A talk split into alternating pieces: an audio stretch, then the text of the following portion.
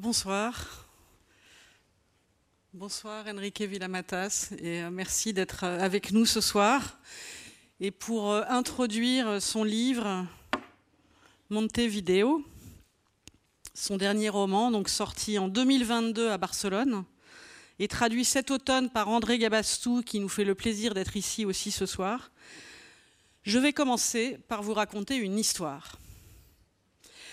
Cette histoire est le triple fond de ce roman à double fond ou à multiples portes, ou encore, si vous préférez, la quête de la quête de la quête. Elle est mon histoire, mais l'histoire de Montevideo euh, l'englobe. Alors, quand je vais dire Montevideo, pendant la durée de ma présentation, cela peut renvoyer à la ville réelle de Montevideo, au livre d'Enrique Villamatas ou au signe que euh, ce nom euh, englobe. Montevideo commence à Paris.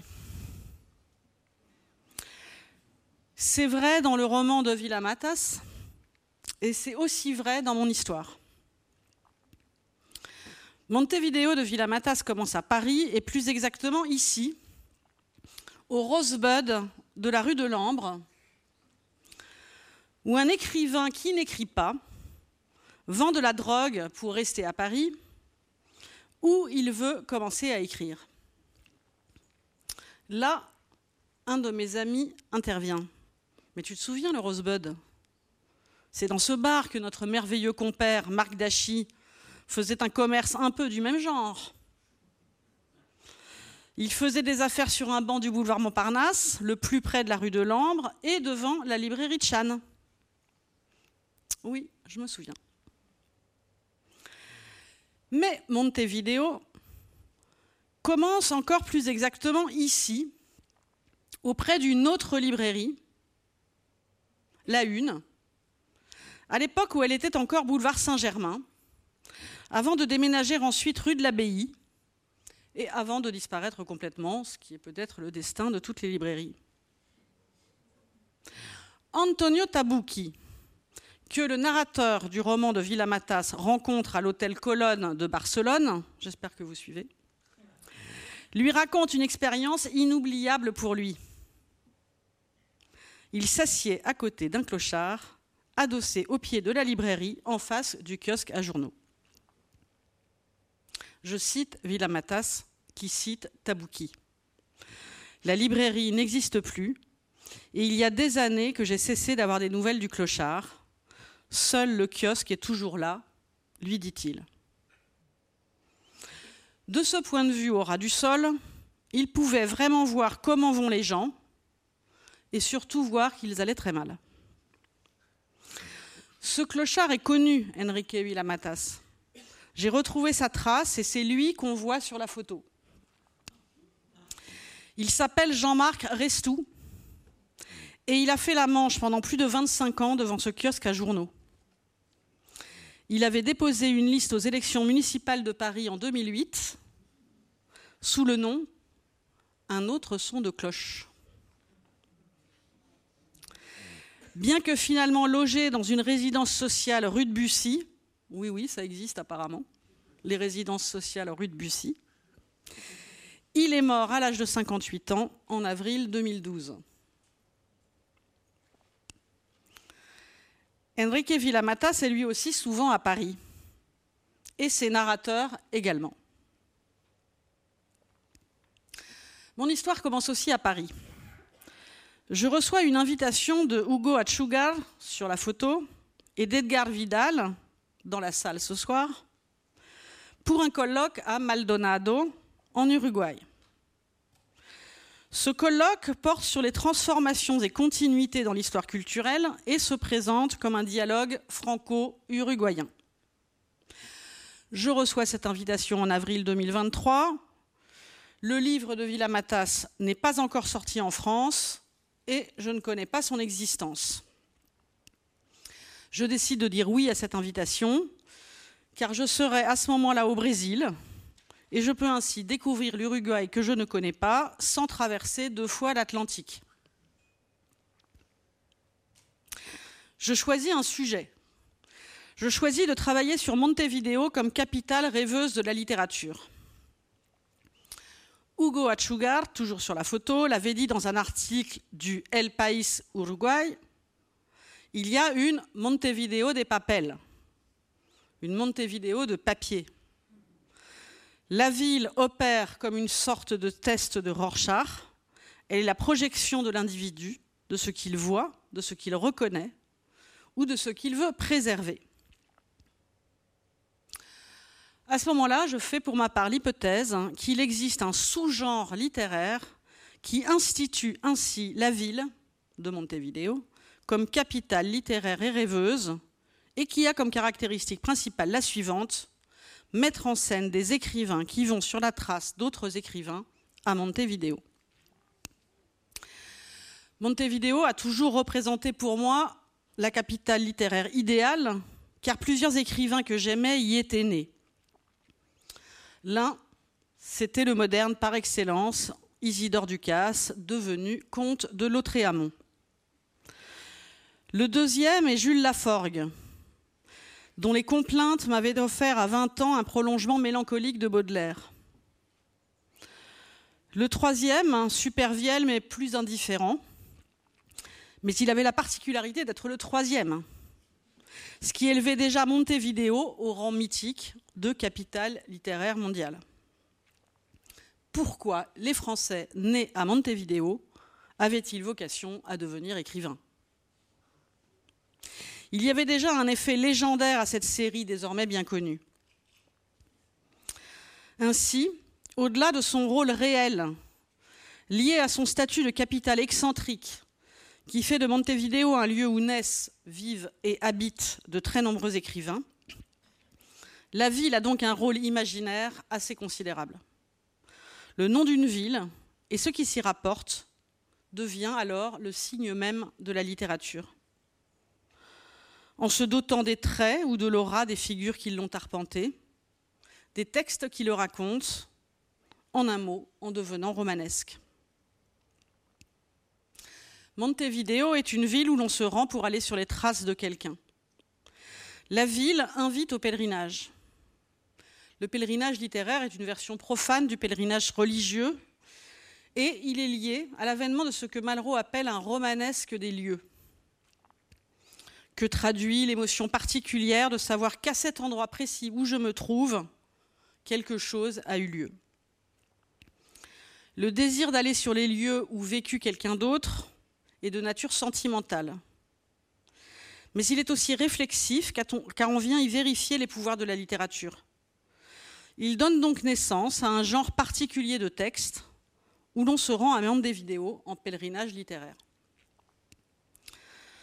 En travaillant cet été à la BNF François Mitterrand, j'ai découvert toute une bibliothèque du pèlerinage littéraire à Montevideo, qui consiste donc, je l'ai dit, à aller sur les traces d'écrivains ou dans une moindre mesure de révolutionnaires qui ont vécu à Montevideo. La ville y est un personnage plus qu'un simple décor. Il en existe autant en espagnol qu'en français, on le verra, et ils exaltent tous la fascination pour, comme le dit Patrick Deville, ce petit pays du Sud où s'était inventé l'immense beauté des champs de Maldoror de Lautréamont et la légèreté de l'homme de la Pampa de Jules Supervielle.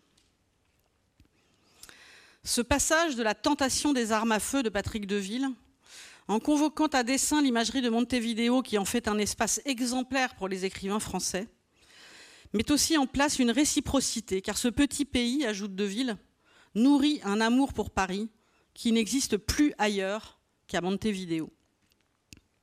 Selon lui, on se reconnaît comme capitale de la littérature des deux côtés de l'Atlantique. Enrique Villamatas fait une assimilation comparable lorsque, dans Montevideo, il se voit dans la capitale de l'Uruguay comme Hemingway se voyait à Paris. Le premier hommage littéraire à la ville date de 1850 et il vient d'Alexandre Dumas qui n'a pas seulement écrit Monte Cristo, mais aussi Montevideo, dont il fait la nouvelle 3 rien de moins. Ensuite, nous avons les biographes de Lautréamont, de Supervielle ou de Laforgue, qui disent s'être rendus dans cette ville à la recherche de témoins essentiels ou d'archives méconnues. Pour Isidore Ducasse, la quête est d'autant plus imaginaire qu'on la sait en grande partie vouée à l'échec. Et même si, parmi tous les biographes, Jean-Jacques Lefrère, en bas sur la photo, est celui qui a cherché à faire mentir le caractère énigmatique de cette vie, et qu'il parvient à rassembler quantité d'archives parvenant à lui donner une densité, il superpose le Montevideo réel, documenté avec l'histoire de l'émigration des Français du Sud-Ouest, avec un Montevideo légendaire et magique. Et du coup, il fait aussi une biographie de la Forgue pour rentabiliser son énorme documentation. Je suis toujours à Paris, à la bibliothèque, et je lis tous ces pèlerinages à Montevideo. Je continue à découvrir de nouveaux textes. Montevideo, Henri Calais et moi, de Christophe Fourvel, m'apprend que Calais avait fui la France après avoir commis une escroquerie et s'était retrouvé à Montevideo avec un passeport nicaraguayen. Il a romancé son expérience dans Un grand voyage. Je termine par Faut-il rentrer de Montevideo de François Bott en me disant encore faut-il y être allé. Nous sommes en juillet.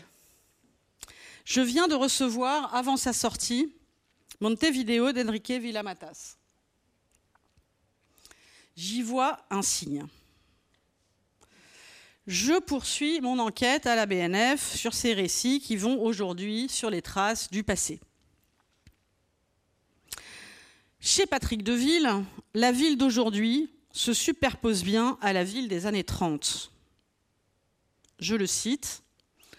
En milieu de semaine, à Montevideo, le marché aux puces est fermé et la rue Tristan Narvara déserte. Des platanes font dégoûter leur tristesse humide au-dessus des trottoirs cabossés.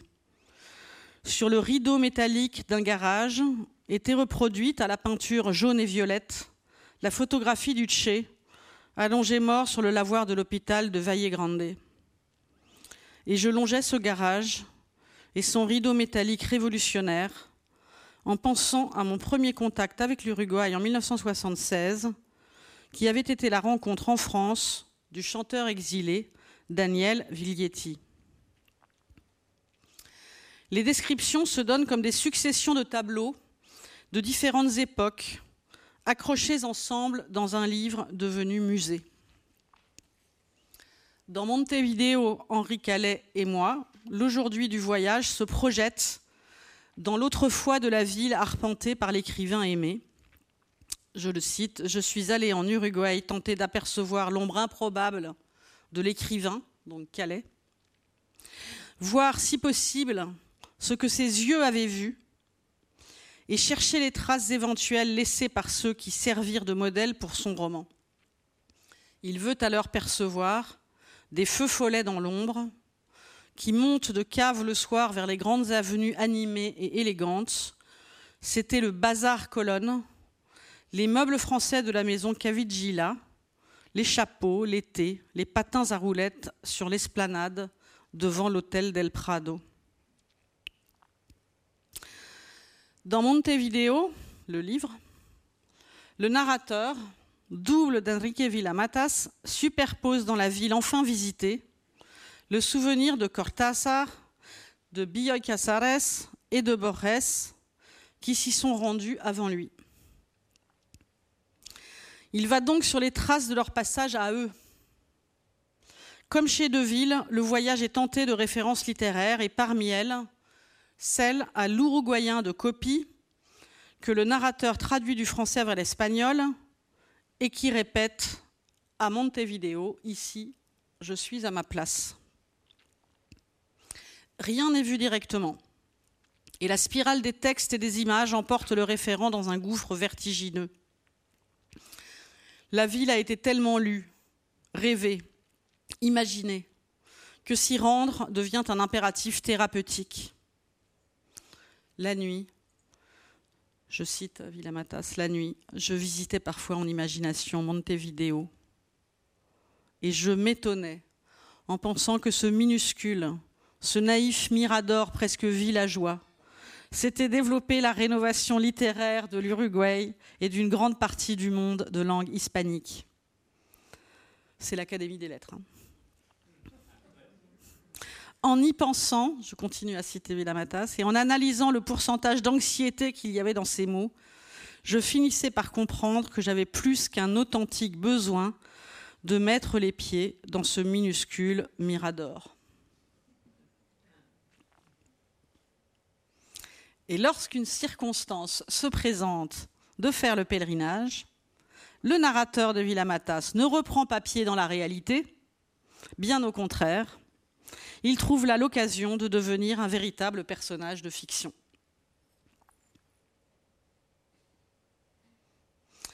Le narrateur est donc venu voir l'endroit exact où le fantastique fait irruption dans une nouvelle de Cortassar, La porte condamnée.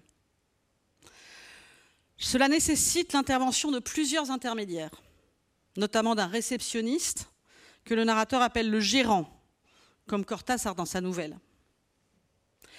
Ce narrateur est conduit à devenir le jouet d'une nouvelle enquête dans le temps présent de la fiction qui s'annonce comme un pèlerinage réel sur les lieux d'une fiction. Vous suivez toujours Ce perpétuel glissement de frontières, propre à l'art de l'écrivain, pousse à la limite le sous-genre que j'avais identifié cet été du pèlerinage littéraire à Montevideo. Le soupçon est constamment posé sur la nature et le lieu de l'expérience la littérature devient une formidable incitation à aller à la rencontre du lieu, et en même temps, elle fait soupçonner que cet endroit ne peut pas exister. La visite des espaces référentiels, le Teatro Solis, la Torre de los Panoramas et euh, l'hôtel Cervantes deviennent flous à force d'être écrits et d'être réécrits. Les faits ne produisent aucune certitude, bien au contraire, ils sont constamment assourdis par la fiction. L'hôtel est un lieu emblématique du pèlerinage littéraire, comme la visite au cimetière et le recueillement au bord d'une tombe. Il réunit les traits du passage, de l'anonymat et de la rencontre, ainsi que celui de la superposition des temps. Les écrivains évoquent des hôtels et les écrivains qui vont sur les traces de ces écrivains vont dans les mêmes hôtels. On va à l'hôtel Majestic, au Palacio Hotel, à l'hôtel Del Prado, à l'hôtel Cristal. Chez Fourvel, je cite, Manuel Espinola Gomez habite aujourd'hui à l'hôtel Cervantes que fréquentèrent Borges ou encore Cortázar. À l'écouter, l'Uruguay n'aurait qu'un avantage, celui de laisser les gens fermés sur eux-mêmes en leur ouvrant ainsi les yeux de l'intérieur. Cortázar, Bioscaras et Villamatas en font le cadre principal de leur récit, les deux premiers dans un effet de coïncidence troublant, relevé par Bioy Casares, puisque sa nouvelle Un voyage ou le mage éternel, et celle de Cortázar, La porte condamnée, commencent de la même façon et logent tous deux leurs narrateurs à l'hôtel Cervantes de Montevideo. Dans un texte qu'on trouve ici, en français, précisant, mon, micro, précisant les circonstances d'écriture de la porte condamnée. Cortázar donne les éléments factuels et autobiographiques qui sont à l'origine de l'écriture de cette nouvelle. Représentant de l'UNESCO dans un congrès en 1954 comme traducteur, il est logé dans une toute petite chambre de l'hôtel Cervantes. Une armoire masquant une porte de communication, l'intrigue, et devient le point de départ de son récit. la Matas fait ainsi un double pèlerinage, sur les traces de l'écrivain et sur celles du narrateur de la nouvelle, à la recherche à la fois du réel et du fictionnel. Mais au fond, au-delà de l'anecdote, que vient-il chercher vraiment à Montevideo? Dans un lieu, c'est d'abord du temps que les écrivains veulent éprouver. Entrer en contact avec un passé qui n'est plus, mais que l'on voudrait absolument revivre. deux des écrivains que j'ai cités associent la ville avec cette nostalgie. Peu de villes au monde autant que Montevideo savent ainsi suinter la nostalgie, écrit Patrick Deville. Et, là c'est Villa Matas, pendant des années, j'ai pratiqué une sorte de saudage secrète, une étrange nostalgie d'outre-mer, mélancolie d'un lieu que je n'avais pas connu, dont il ne m'était pas clair que je pourrais y faire un voyage un jour. Ce lieu, c'était Montevideo. Je me passionnais pour la poésie d'Idea Villarigno, née dans la ville en 1920, dix ans après la mort de Herrera Iraisic. Il n'est rien de moins vrai qu'en la lisant, je finissais très souvent par me sentir au centre du monde. Le centre du monde s'est ainsi déplacé. Alors qu'au début de sa vie d'écrivain, Vilamatas se rêvait en écrivain des années 20, style Génération perdue, et que c'est dans cet esprit qu'il avait fait plusieurs longs séjours à Paris, il comprend désormais, son narrateur avec lui, qu'être écrivain, c'est se tenir à l'endroit exact où le fantastique fait irruption dans une nouvelle de Cortázar. Ainsi, aller à Montevideo, c'est mettre le pied dans une nouvelle de Cortázar. Cesser de rêver d'être un écrivain nord-américain à Paris, qui identifie la littérature à la France, et pour qui le syntagme écrivain français est un pléonasme, pour devenir un écrivain sud-américain à Montevideo, qui identifie la littérature au trouble, au passage de frontières et au double fond la capitale littéraire mondiale s'est bel et bien déplacée de Montevideo, euh, de, de Paris à Montevideo, et Montevideo de Villamatas est le roman de ce déplacement.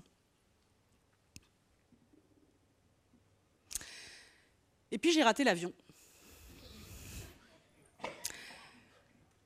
C'est le moment où le fantastique surgit dans ma vie, mais je ne le comprends pas tout de suite.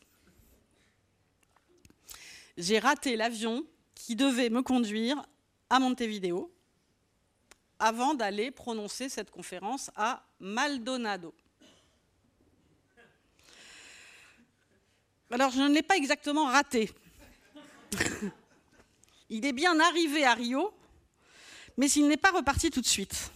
Problème technique. On a changé d'avion, mais le temps d'arriver à San Paolo, l'avion pour Montevideo était déjà parti. Vous suivez toujours? Il n'y en a qu'un par jour. Donc, je me suis servi du premier boarding pass, mais pas du deuxième, où il est pourtant écrit en portugais en tout petit A sua viagem pode ficar ainda melhor. Votre voyage peut être encore meilleur. Ne croyait pas si bien dire. J'ai été logé à l'hôtel Ibis de Garulhos, la banlieue de San Paolo où se trouve l'aéroport international. Jusque-là, rien de fantastique. Une expérience du vide. Ici, la vue de la fenêtre de ma chambre qui ne s'ouvre pas. La question que je me pose alors n'est pas faut-il rentrer de Montevideo, mais faut-il vraiment aller à Montevideo ne dois-je pas me contenter de la vidéo des papels De la vidéo de papier?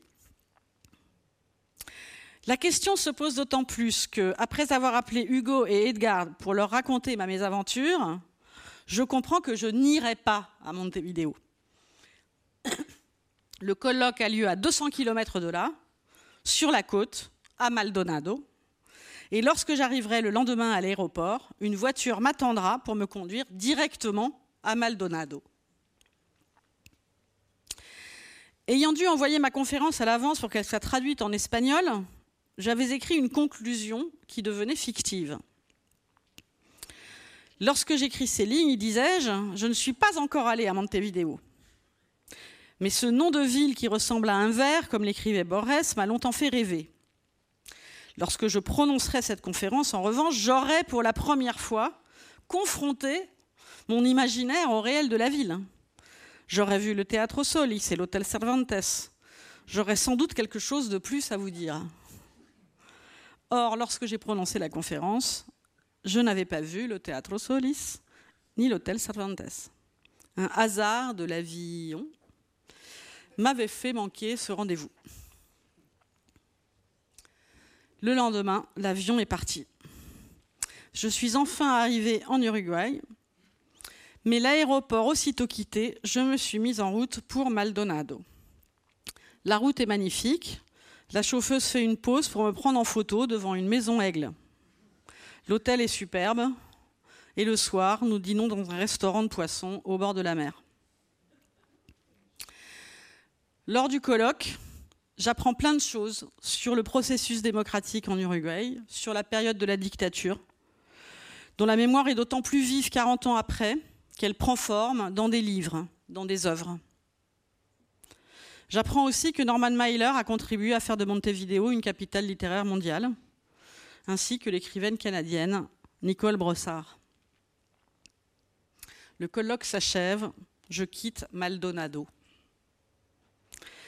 Mais mon histoire se termine finalement à Montevideo. Un couple d'architectes me reconduit en voiture dans la capitale. J'aborde la ville par la côte à la nuit tombante. Je passe devant l'hôtel Carrasco. Je suis à Montevideo. Je n'écoute plus les conversations dans la voiture. Je me demande ce que cela me fait d'y être enfin et je décide de ne pas me le demander. Demain, j'irai voir la Torre de los Panoramas de l'Académie des Lettres, le Bazar Colonne et le Théâtre Solis. Le couple d'architectes me dépose dans le barrio de las Artes, devant l'hôtel Cervantes, qui s'appelle désormais l'Esplendor Cervantes. Cela, je le savais déjà depuis ma lecture de Montevideo de Villa Matas. Cet hôtel existe. Les photos, désormais, sont toutes de moi. Le réceptionniste, je ne l'ai pas prise en photo, donc le gérant chez Cortázar et Villamatas me donne ma clé et m'indique l'ascenseur. À ma gauche, un couloir. Devant moi, des chambres, ou plutôt des portes de chambres. J'enfonce la clé dans la serrure. Je suis devant la porte 205 je me trouve devant le lieu exact où surgit le fantastique dans la nouvelle de Cortázar et où se rend, plus d'un demi-siècle plus tard, le narrateur de Montevideo de Villamatas sur les traces du personnage de la porte condamnée et où il vit à son tour une étrange expérience. Devant la 205, je suis devant la 205 dont le narrateur de Villamatas dit je le cite, il y avait déjà longtemps que je croyais que la 205 était l'espace où, en réalité, bien que je fusse loin de Montevideo, je vivais et surtout, j'écrivais. Je suis devant. Je suis sans voix, je flotte. Je suis dans la joie, à la lisière entre réalité et fiction, un morceau du corps dans l'une, un morceau de corps dans l'autre. Je suis donc à l'endroit même du fantastique et je resterai dans cet état intermédiaire pendant la quinzaine d'heures que je passerai dans cette chambre. Elle est comme l'a décrit Villa Matas à la fin de son roman, propre et lumineuse. Elle n'a plus rien à voir avec celle qu'a connue Cortázar lorsqu'il était venu traduire pour l'UNESCO en 1954. Elle a, je cite la fin du roman, une grande baie, des draps blancs à la mode, beaucoup de lumière entrant directement de la rue. Il y a bien encore une grande armoire, mais elle est récente et strictement impossible à déplacer. Lorsque j'ai essayé par jeu de la bouger, je me suis retrouvée devant le miroir intégré et j'ai eu peur de mon reflet. Depuis le balcon, en revanche, le quartier est resté à peu près identique. Les immeubles d'en face n'ont pas été rénovés. Seule la banderole rappelle qu'entre-temps, la dictature a eu lieu. Donde están? Memoria, verdad y justicia. Le lendemain, je prends la même photo à la lumière du jour et je remarque les vêtements qui pendent au fil à linge. Ils sont pour moi comme les corps vidés des disparus. Donde están? Où sont-ils? Et où sont les fantômes que je chasse après d'autres à Montevideo? Je sors de l'hôtel. Au mur, les affiches des spectacles qu'on y donnait autrefois. Et parmi eux, El abrazo de la muerte, titre espagnol de A Double Life de George Cukor. Je constate également que, comme dans la fiction de Villamatas, la 206 n'existe pas. La porte de la chambre voisine est entr'ouverte et elle n'a pas de numéro. Je me promène dans les rues grises, parmi des bâtiments étranges. Je ressens un vertige dans lequel je choisis de me perdre. Je n'ai pas de repère et je n'en cherche pas. Euh, je vais jusqu'à la mer, ou plutôt jusqu'au Rio, qui ressemble à une mer. Je rentre à l'hôtel pour récupérer mes bagages et appeler un taxi pour l'aéroport. Je laisse traîner mon regard et mon appareil photo dans la cage d'escalier et je repense à cette phrase de Montevideo. Un jour, j'irai à Montevideo et chercherai la chambre du deuxième étage à l'hôtel Cervantes. Et ce sera un voyage réel au lieu exact du fantastique, peut-être le lieu exact de l'étrangeté. En partant, cher Enrique Villamatas, j'ai pris une photo de votre livre sur mon lit à peine défait. Ce lit était grand, j'y avais dormi seul, je n'en avais froissé qu'un tout petit côté. Mais l'expérience que j'ai eue dans cette chambre, en équilibre entre fiction et réalité, sans jamais basculer vraiment d'un côté ou de l'autre, valait tous les amants du monde. Mon sentiment d'exister était intense, c'était une expérience que pour cette raison, je qualifierais d'esthétique. En partant, j'ai eu aussi l'idée de ramasser la deuxième savonnette qui se trouvait dans la salle de bain pour qu'elle me serve de témoin dérisoire. Et cette savonnette est là ce soir comme témoin dérisoire et je vous la donne. Et maintenant, je vous invite à me rejoindre.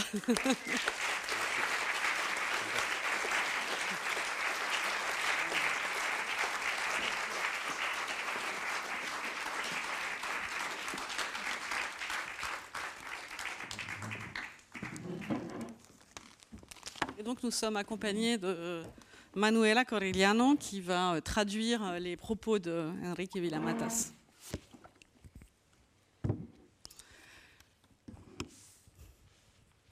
Uh, existe, existe, existe Maldonado? Sí. oui? Ouais. Je crois en tout alors. Une ville à côté de Punta del Este. Donc, je vous ai proposé une continuation de votre livre.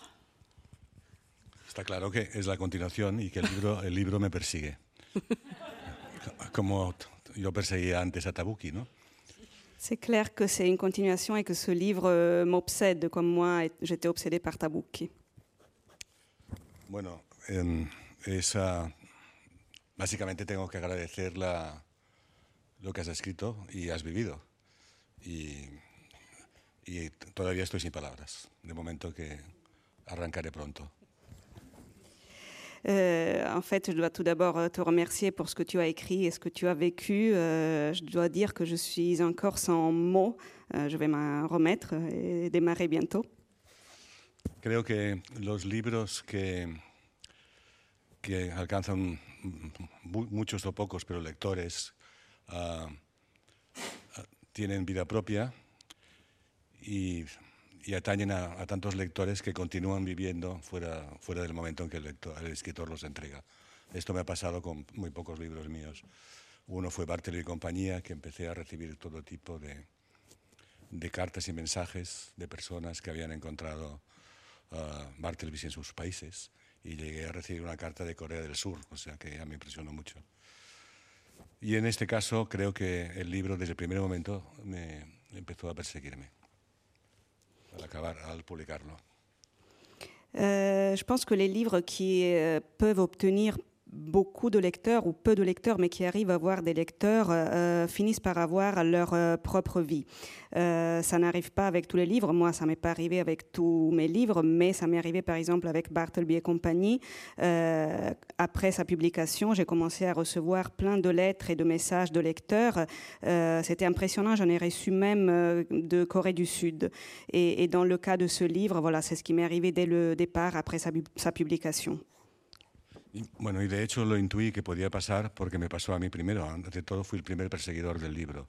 Nada más publicarlo, ah, encontré un, artículo en un periódico que me pareció que encajaba perfectamente con Montevideo si lo hubiera colocado dentro del libro. Y inicié una, una sección de, de un blog que llevo en Barcelona con este texto, al que siguieron otros textos en pocos días, que todos podían formar parte de Montevideo. Et en fait, pour ce livre, j'en ai eu l'intuition très tôt, euh, parce que moi-même, tout simplement, été obsédée par ce livre dès le départ. Juste après la publication, je suis tombée euh, sur un article qui avait paru dans la presse, euh, qui me paraissait très pertinent par rapport à ce livre. Donc, j'ai commencé une section dans le blog que je, dont je m'occupe à Barcelone, où j'ai mis cet article et où j'ai réuni ensuite d'autres articles dans les jours suivants qui me paraissaient avoir du sens par rapport à ce livre. Entonces, uh, solo dos uh, de los textos uh, sirven para, para, incluirlos en el libro en cualquier momento, porque es un libro que se está revelando infinito por la historia. El tuyo y el que escribió Óscar Collazos, escritor colombiano, que em, sin saber que yo escribiría, él ha muerto hace tiempo, sin saber que yo escribiría Montevideo, tuvo una experiencia con Cortázar muy curiosa. Et donc, euh, euh, seulement deux de tous ces textes pourraient être vraiment insérés dans le livre et euh, représenter une, continuation, le tien, celui que tu as lu ce soir, et celui d'un écrivain colombien qui était mort depuis longtemps, en fait, mais qui avait eu une expérience avec Cortázar. Si tu texto, para mí, tiene una ambigüedad extraordinaria, por lo tanto, encaja sin más problema y daré vueltas mañana en el avión a ver si, si creo todo o no entre otras, entre otras cosas. Ton texte a une ambiguïté absolument extraordinaire euh, et donc c'est pour ça qu'il est parfaitement cohérent avec le livre. Et demain, dans mon vol, je, je vais réfléchir à, pour comprendre si tout ce que tu as raconté est vrai ou pas. El, el, el cuento de Cortázar uh, habla, La Puerta Condenada, habla de un hombre, uh, lo resumo rápido por si alguien no lo conoce, pero que durante la noche oye ruidos en la habitación de al lado, la 206, de un bebé, un niño, le han asegurado en el hotel Cervantes, le han asegurado que no había niños, pero oye el, llanto de un niño y una madre que lo consuela. Y al día siguiente, por la noche, este señor, un, viajero de, comercio, ah, vuelve a oír a, la, a la mujer que consuela al niño. La tercera vez golpea la puerta que hay detrás del armario, la puerta contigua, golpea la puerta que, porque no puede más del llanto del niño, que el gerente le dice que no existe. Y asusta tanto a la mujer que el día siguiente esta pobre mujer se va del hotel. Y entonces él se queda con un remordimiento enorme, eh, pero intenta dormir y vuelve a oír el llanto del niño.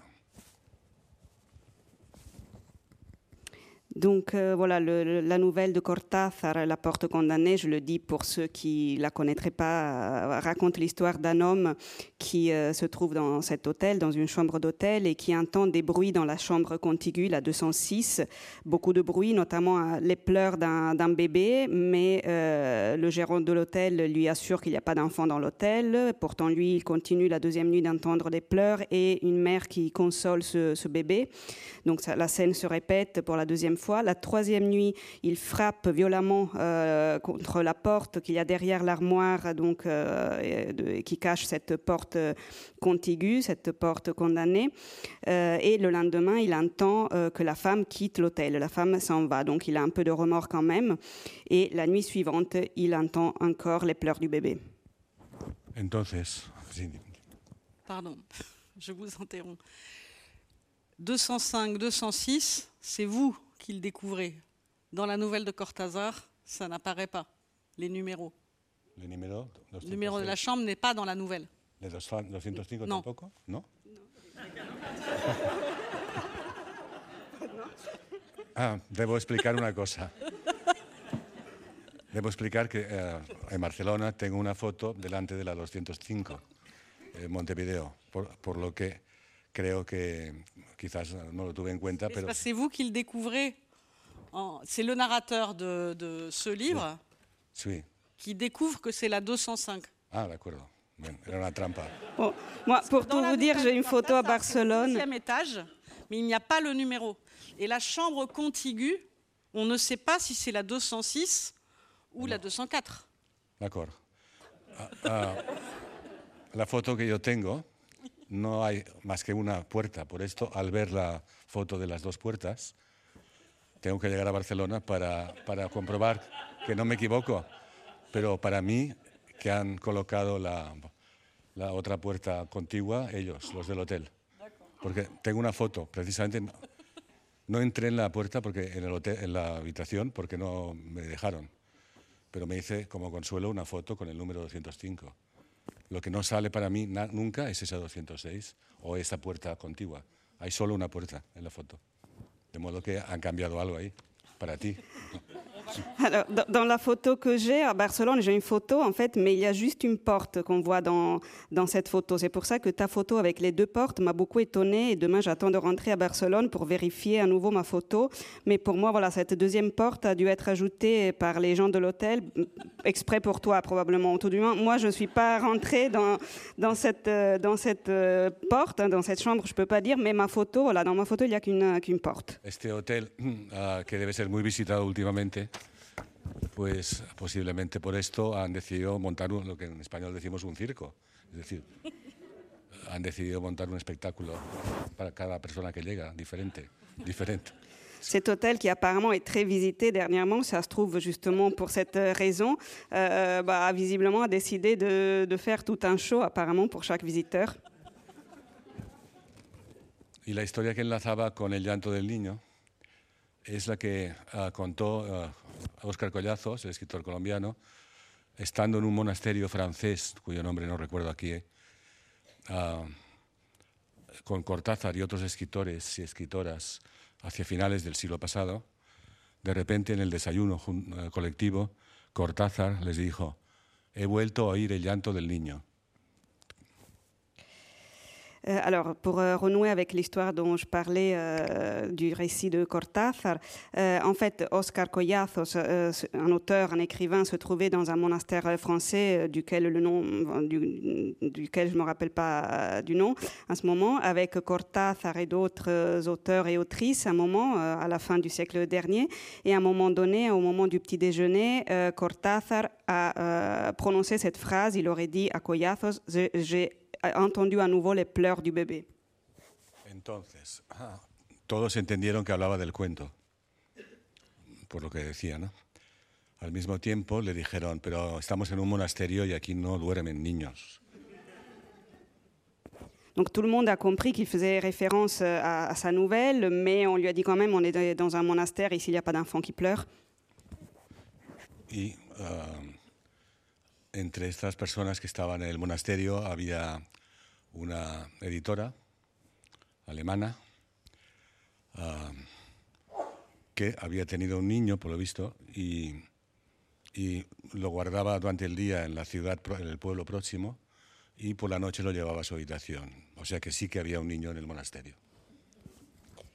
Et entre les personnes qui étaient présentes, il y avait donc une éditrice allemande qui avait eu un bébé.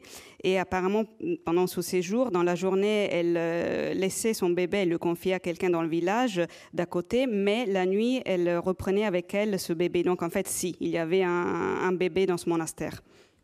Así que el relato de, de Collazos es casi lo más contrario a mi novela, porque hay una explicación incluso. Se explica todo, cosa que pues es la, tampoco, es... Y en mi novela me resultaba muy difícil explicar en concreto la desaparición durante una noche de la habitación de al lado. Que desaparezca una habitación de al lado en una noche, pues no lo sabía explicar y lo dejé evidentemente abierto a las interpretaciones posibles. Donc euh, voilà, dans le récit de Koyathos, évidemment, il se passe tout le contraire euh, par rapport à mon roman, parce qu'il y a une explication euh, claire, euh, alors que dans mon roman, il était très difficile d'expliquer la disparition d'une chambre qui se passe au cours d'une nuit. Donc il y a une nuit au cours de laquelle une chambre disparaît, euh, et c'était complètement impossible de l'expliquer, donc c'est quelque chose que j'ai laissé ouvert à l'interprétation des lecteurs. Entonces, ¿no crees que han vuelto a poner la habitación que, que había desaparecido? Tu ne crois pas qu'ils ont remis l'habitation, la chambre à sa place. Debe ser una puerta que van y poniendo según Mais la- donc c'est pour vous qu'ils Ça se ont trouve, c'est une porte qu'ils mettent et qu'ils enlèvent. Había una- un film inglés que aparece nombrado en el, en el libro con Dick Bogart que pasaba en París, una película de los años 60, en la que había un misterio porque llegaban dos hermanos, eh, Bogart y su hermana, de, que dormían en habitaciones diferentes, claro, y, de un, y durante la noche desaparecía la, la habitación del hermano. Entonces esta película fue Dominique González Förster la que me llamó la atención muchos años, hace muchos años sobre esta película y la vi y era decepcionante no la película que en sí era un misterio continuo, sino que al final querían dar una explicación, como en, como en Collazos, y esto estropeaba la historia. La explicación era que se había declarado la peste en París y durante la noche habían tapiado habitaciones y por eso había desaparecido la, la de al lado. Y claro, era decepcionante como final. Y teniendo en cuenta esto, pues decidí evi- evidentemente dejarlo todo abierto, sin saber que el misterio continuaba, pero mucho más de lo que esperaba. Donc en fait, il y a un film anglais qui se passe, qui se déroule, dont l'action se déroule à Paris dans les années 60, euh, qui avait attiré mon attention. C'était très intéressant euh, et où il y a un mystère justement. C'est l'histoire de deux frères, un protagoniste et sa sœur qui passent une nuit dans un hôtel, dans deux chambres différentes. Euh, et ça a été une déception totale, non pas le film en soi, euh, au contraire, mais le fait qu'on veuille à tout prix donner une explication euh, à la fin de ce film où la chambre de la sœur disparaît. Donc il y a cette disparition d'une chambre, mais il y a une explication, c'est-à-dire la peste. L'arrivée de la peste fait que pendant la nuit, il y a des chambres qui ont été condamnées, et voilà. Et donc c'est le contraire de, de mon livre, il y a un final ouvert. Me acuerdo ahora de un escritor francés, creo que era René Crevel, que se suicidó en el Hotel Niza, el Hotel Nice de no sé ahora de qué ciudad, y una- un amigo mío preguntó en el Hotel Niza por la habitación del suicidio de Crevel y le dijeron, aquí nunca en este hotel se ha suicidado nadie. Dijeron. Ça me fait penser aussi à l'histoire d'un écrivain français euh, apparemment suicidé dans un hôtel, euh, un hôtel qui s'appelle Nice, dans je ne sais plus quelle ville. Euh, et euh, je connais quelqu'un voilà, qui a demandé. Un escritor René Crevel. Et, et- et, euh, quand quelqu'un a demandé à l'hôtel, est-ce que voilà, c'est ici que l'auteur s'est suicidé, on lui a dit dans cet hôtel, jamais aucun euh, écrivain ne s'est suicidé. Yo creo que pasó lo mismo con el gerente de el geren- gerente, el gerente en portugués de del hotel, porque dije "Ah, he venido a ver la habitación de Cortázar. Fue mi entrada en el hotel, eh, digamos que real, en la vida real. Y me dijo aquí aquí quien ha dormido Carlos Gardel. Sí, y esta la respuesta y que aparece en el Et je pense que c'est un peu ce qui, m'est arrivé à moi quand j'ai demandé au gérant de l'hôtel dont on parlait. euh, en arrivant, je lui ai dit voilà, je suis venu voir la chambre où euh, Cortázar a passé une nuit. Ça m'est arrivé dans la vraie vie. hein. Euh, et le gérant de l'hôtel m'a répondu dans cet hôtel, il n'y a que Carlos Gardel qui a passé une nuit. D'ailleurs, moi, quand j'y suis allée, il n'y avait pas non plus de souvenir d'aucun écrivain et pas même votre livre. J'ai cherché. Il n'y avait pas votre livre. Está prohibido. Sí. C'est interdit. Um, hay una, no, ha tenido una repercusión mínima el libro en Uruguay, que también es otro misterio. Um, y lo único que he sabido es de un programa de radio en el que una señora uh, hizo la crítica, entre comillas, del libro que dijo, uh, se titula Montevideo, pero no sale Montevideo. Naturalmente, Montevideo es un estado de ánimo.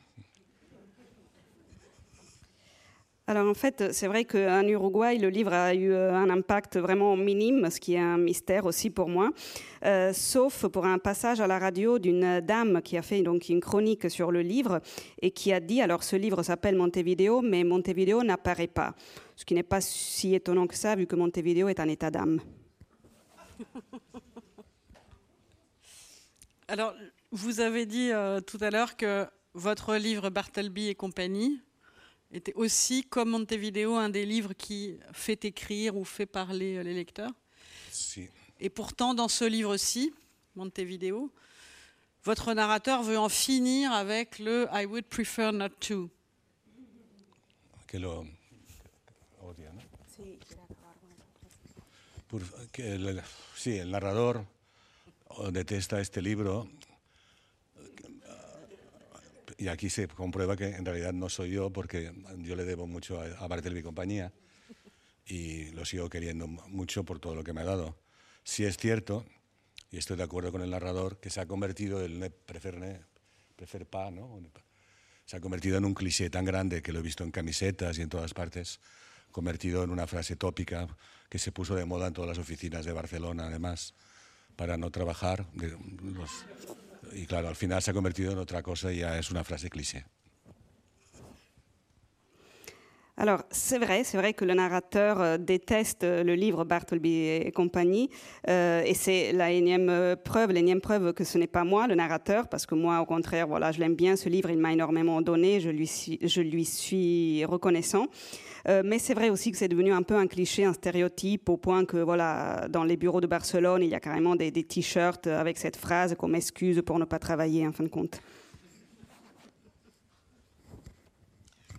Mais donc vous, vous prenez un autre modèle et c'est intéressant parce que c'est un écrivain français vivant euh, que certaines et certains d'entre nous connaissent bien, Jean-Yves Jouanet, donc euh, qui a écrit euh, Artiste sans œuvre et qui apparaît pas mal dans le livre, euh, presque autant que Tabouki. Alors est-ce que vous pouvez nous, parler un peu de, de ce rapport que vous avez à ces deux écrivains? Pourquoi ce sont eux qui apparaissent si fortement dans Montevideo?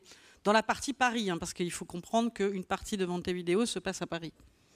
Sí, aparecen muchos escritores siempre en, en todos los libros que he ido haciendo a partir de un momento, ya de a finales del siglo pasado. Me preguntaron por qué aparecían tantos escritores y al principio hay tantas citas de escritores y he ido variando la respuesta porque las circunstancias van cambiando. Al principio ca- casi me daba vergüenza que dijeran que habían tantas citas porque parecía que copiaba sin parar las citas. Ah, después encontré una manera de, evitar esta crítica solapada y dije que la mitad de las citas eran inventadas, que era, que era verdad. Lo sabe André Gabastú, que en un momento determinado tenía el traductor francés tan amigo que está presente, sabe perfectamente que tenía toda, toda tenía libertad para, para no buscar las citas en su original o no, para no perder tanto tiempo. Ya, habían libros además en que todo estaba inventado las citas, de modo que... Y finalmente todo esto ha ido hacia la búsqueda por mi parte de una cierta dignidad an- ante la, la cuestión de las citas. Y ahora lo que digo, y además creo que estoy haciendo una, una obra muy edificante, digo que, que se están olvidando tantos grandes escritores, incluso de este siglo, que van desapareciendo sus nombres y son, no son leídos, que haga una conexión siempre hacia, hacia esta gran literatura que se está perdiendo y por eso aparecen citados tantos escritores.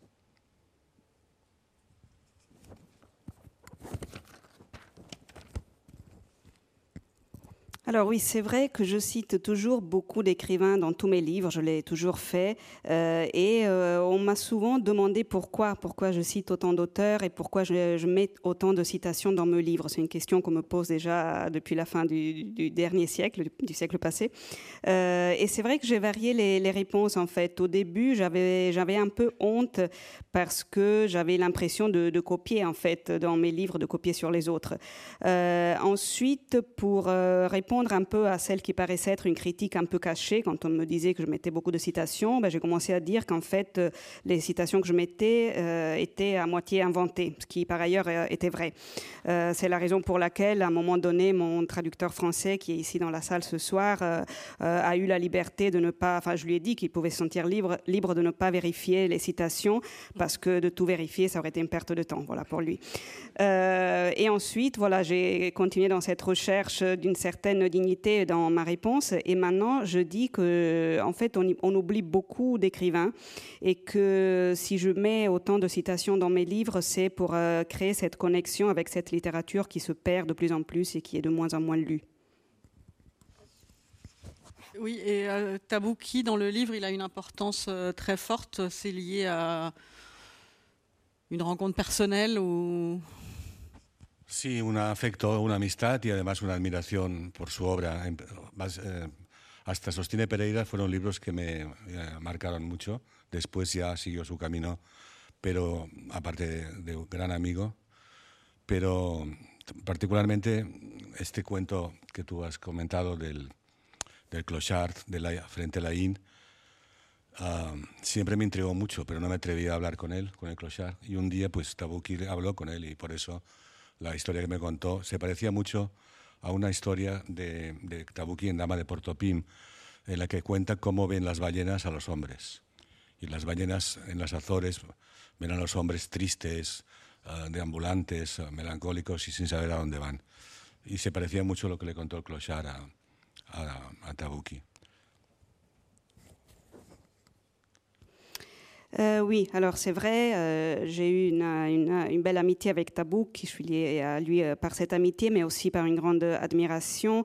Pereira Prétend est un livre qui m'a beaucoup marqué.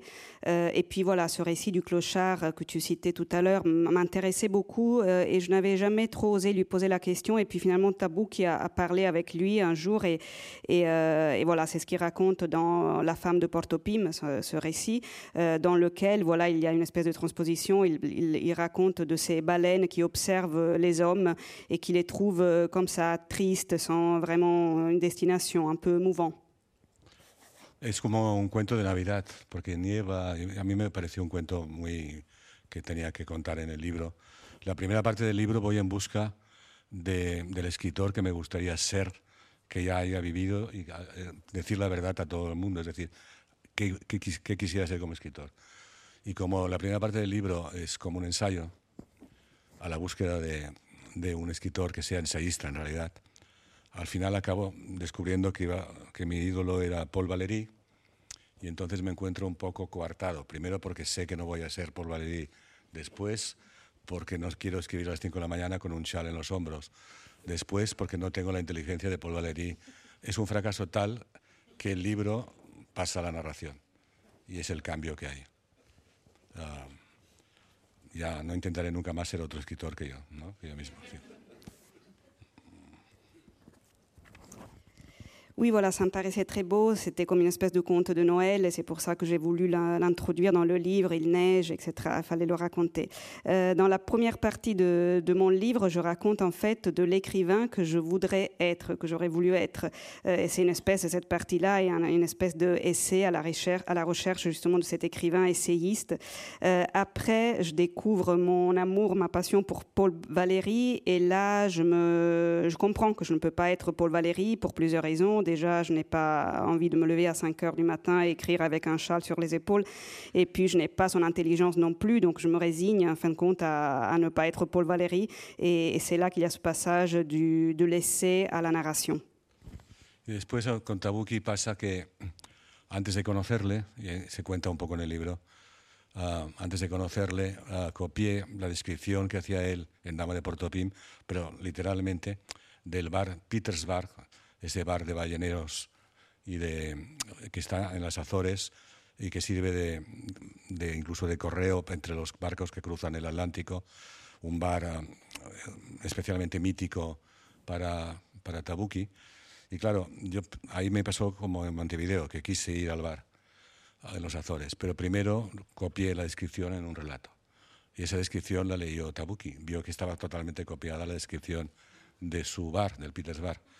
Y por eso cuando lo encontré en Barcelona, me dijo, vamos a, al bar. Y, ah, sí, sí, sí, encantado. Y cuando había empezado a ir detrás, se giró y dijo, Enrique, ¿por qué me persigues? Y entendí, entendí muy claro lo que me decía.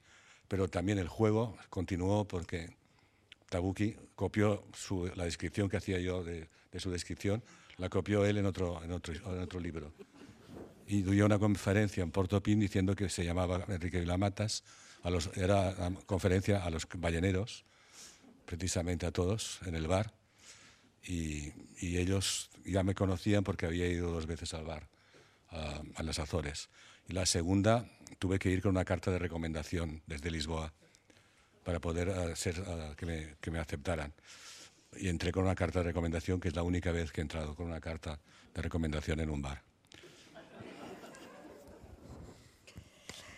Oui, en fait, euh, Tabouk, il faut dire que même avant de le, de le, de le connaître, de le rencontrer, euh, j'avais copié une description qu'il faisait euh, d'un bar qui s'appelle Peters Bar. Euh, il fait cette description d'un femme de Porto Pim, justement, et voilà, de ce bar qui se trouve aux Açores, un lieu un peu mythique pour lui. Et moi, j'avais copié, mais tel quel, cette description dans un récit que, qu'il a lu. Et donc, il savait parfaitement voilà, que je l'avais, que je l'avais copié. Donc, après ça, je l'ai rencontré. Un jour, il me donne rendez-vous, il me dit on va au bar, etc. J'étais en train de le suivre dans la rue et il se tourne tout d'un coup comme ça, il me dit pourquoi tu me suis? Et, j'ai bien compris ce qu'il entendait par là. Euh, mais le jeu a continué entre nous parce que voilà, après, c'est lui qui a copié une description que moi j'avais faite. Et puis même dans une conférence, il est arrivé carrément à affirmer que, c'était, que lui c'était moi, qu'il était Enrique Villamatas. Enfin bref, euh, voilà, donc il y a cette histoire liée à ce bar. Euh, dans lequel j'ai dû accéder une fois avec une lettre de recommandation sans laquelle j'aurais pas pu entrer. Et c'est la seule fois dans ma vie que j'ai dû entrer dans un bar avec une lettre de recommandation. Un poco como, si te parece, las historias se vuelven infinitas, ¿no? De alguna forma.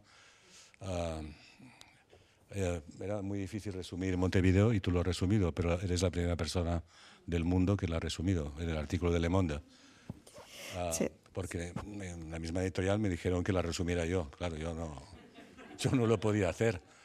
No tenía ni idea. Sé que es un libro circular y que tiene, iba a tener consecuencias como la de que sería un perseguidor de mis días. ¿no? C'est vrai que c'est un peu des histoires infinies en fait, qui peuvent continuer à l'infini comme ça. Et Montevideo est un peu ça. Tu l'as, très bien résumé toi, mais tu, es la première qui arrive à le faire. Moi-même, la maison d'édition m'avait demandé de, résumer mon livre et je dis bah moi, il est hors de question, je peux pas le faire. Euh, je sais juste voilà que c'est un livre circulaire. Entendí que, que que no lo habían entendido, lo cual me parece muy bien. Está muy bien, seguro. J'ai compris qu'il ne l'avait pas compris, ce qui me paraît génial. Porque uno de los defectos un poco es esta pasión por entender los libros, ¿no? que tampoco es así. Es decir, creo que si no entiendes algo, no entiendes un cuadro, vuelves al cuadro para entenderlo. Es una puerta que se abre precisamente a otras interpretaciones. Y Siri Hutbes, por ejemplo, la, la escritora norteamericana, cuenta cómo su estado mental por la mañana es diferente de por la noche, cuando vuelve a ver el cuadro que le gustaba por la mañana y que por la noche le parece horroroso, o al revés. ¿no? De modo que nuestros juicios siempre van moviéndose, evidentemente. Oui, c'est vrai que je trouve que c'est un défaut, cette volonté de, de, de vouloir absolument comprendre les livres en fait. Euh, c'est un peu comme les tableaux. Euh, si tu ne comprends pas une première fois, tu peux y retourner pour essayer de comprendre ensuite. Voilà, une écrivaine américaine disait voilà qu'elle a un état d'âme très différent le matin et le soir, et donc si elle regarde un tableau, elle peut l'adorer le matin et puis le trouver absolument immonde le soir. O sea que, que no que, que ha, ha habido una de las críticas que han aparecido he entendido que se quejaba de que no explicaba casi nada de lo raro que ocurría.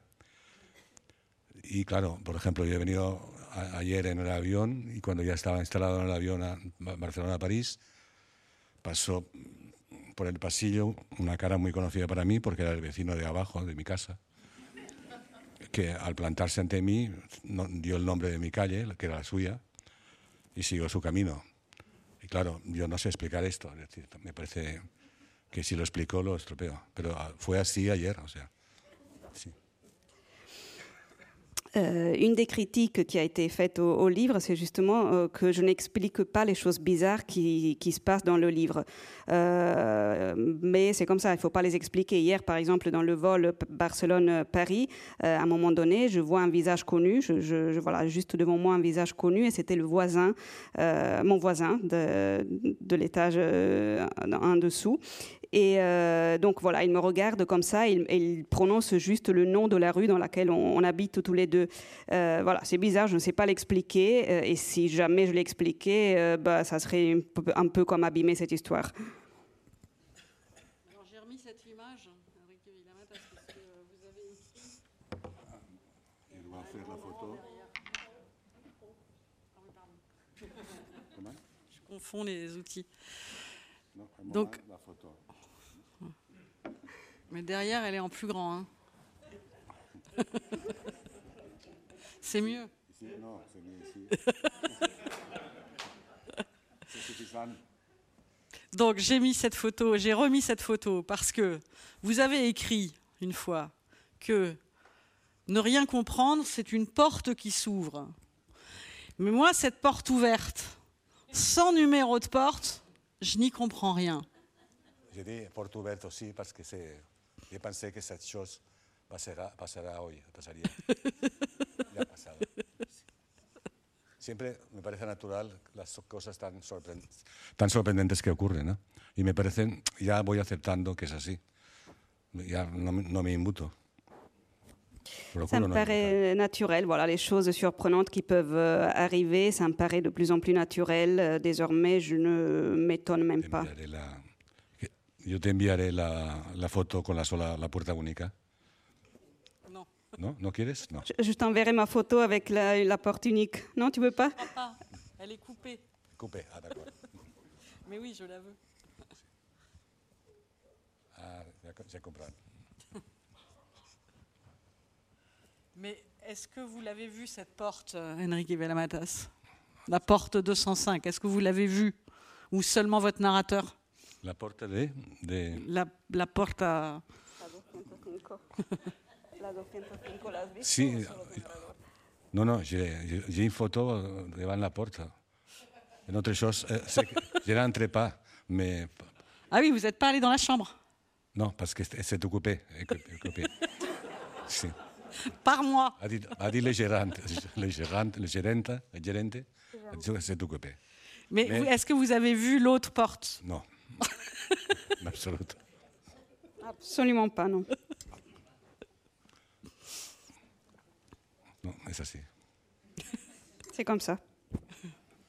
C'est euh, égal cette porte à la porte qui a monté à Oboburg euh, Dominique González Fester. Ah oui. Euh, que c'est une porte qu'il a montée pour, la, pour son rétrospectif, que c'est la porte unique de l'hôtel euh, qu'il a monté. Et c'est euh, seulement moi, tengo la llave. Tengo... Ah oui, j'ai la clé. Il n'y a que moi qui ai la clé. Uh, uh, antes de ir a, a la exposición del Boburg, me pedían en Barcelona la llave. La querían muchas personas. Sí. Avant de, de, se rendre à l'expo à Beaubourg, il y avait pas mal de monde à Barcelone qui, qui me demandait la clé. Ils voulaient la voir. y es la historia que menos creen las personas que han leído el libro. Y precisamente es totalmente cierta, por completo. En absoluto. Y se, es idéntica. Identique, pour une casualidad. C'est l'histoire la moins crédible pour les gens qui lisent le livre, ils n'y croient pas, et pourtant c'est une histoire complètement vraie. Et la porte était identique, c'est un hasard complet, mais la porte était la même en fait. Y lo más increíble, que lo digo por primera vez, pero es cierto, es que está a la venta en internet, esta puerta, o sea, que, que es mía. Pero que no es mía porque no es de Dominique y ahora de una galería. Pero tengo la llave en casa. Et la chose la plus incroyable, et attention, c'est la première fois que je le dis, euh, c'est que cette porte est en vente sur Internet. Et pourtant, euh, voilà, Dominique ne le sait même pas, et, pourtant elle est à moi, cette porte, j'ai la clé, mais elle est en vente sur Internet. Non, mais moi j'ai parfaitement cru à cette histoire hein, dans le livre. Plus qu'à l'histoire de cette porte qui a disparu. Cette porte qui a disparu, j'y crois pas. Mais j'ai cru à l'histoire de la porte à Beaubourg ah. de Dominique González Forster. J'ai cru à cette histoire. Oui. C'est la même porte aussi. Alors, je t'ai découvert parce que c'est la, la, même porte que tu as doublé, ¿no? Uh, es, muy, es una puerta muy sencilla, o sea, très simple. Une porte très simple. Es por esto que se parecen, quizá. C'est pour ça qu'elle ressemble à l'autre, peut-être.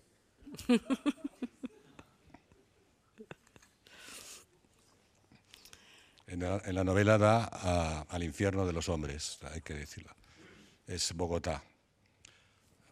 Eh, la habitación, cuando entré, era Bogotá. Directamente estaba en Bogotá y estaba condenado a oír todo lo que escrito.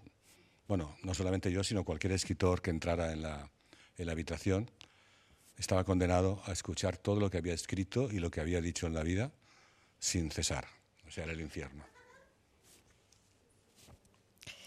Euh, voilà, dans le roman, euh, cette porte euh, me fait accéder à l'enfer des hommes, disons à Bogota en fait. Quand je suis entrée mm, dans cette porte, je me suis retrouvée à Bogota, condamnée à entendre, moi, mais n'importe quel écrivain qui, voilà, ça serait pareil, condamnée à entendre tout ce que j'avais écrit et tout ce que j'avais dit dans ma vie. C'est l'enfer en fait. Para, para, para las mujeres, no.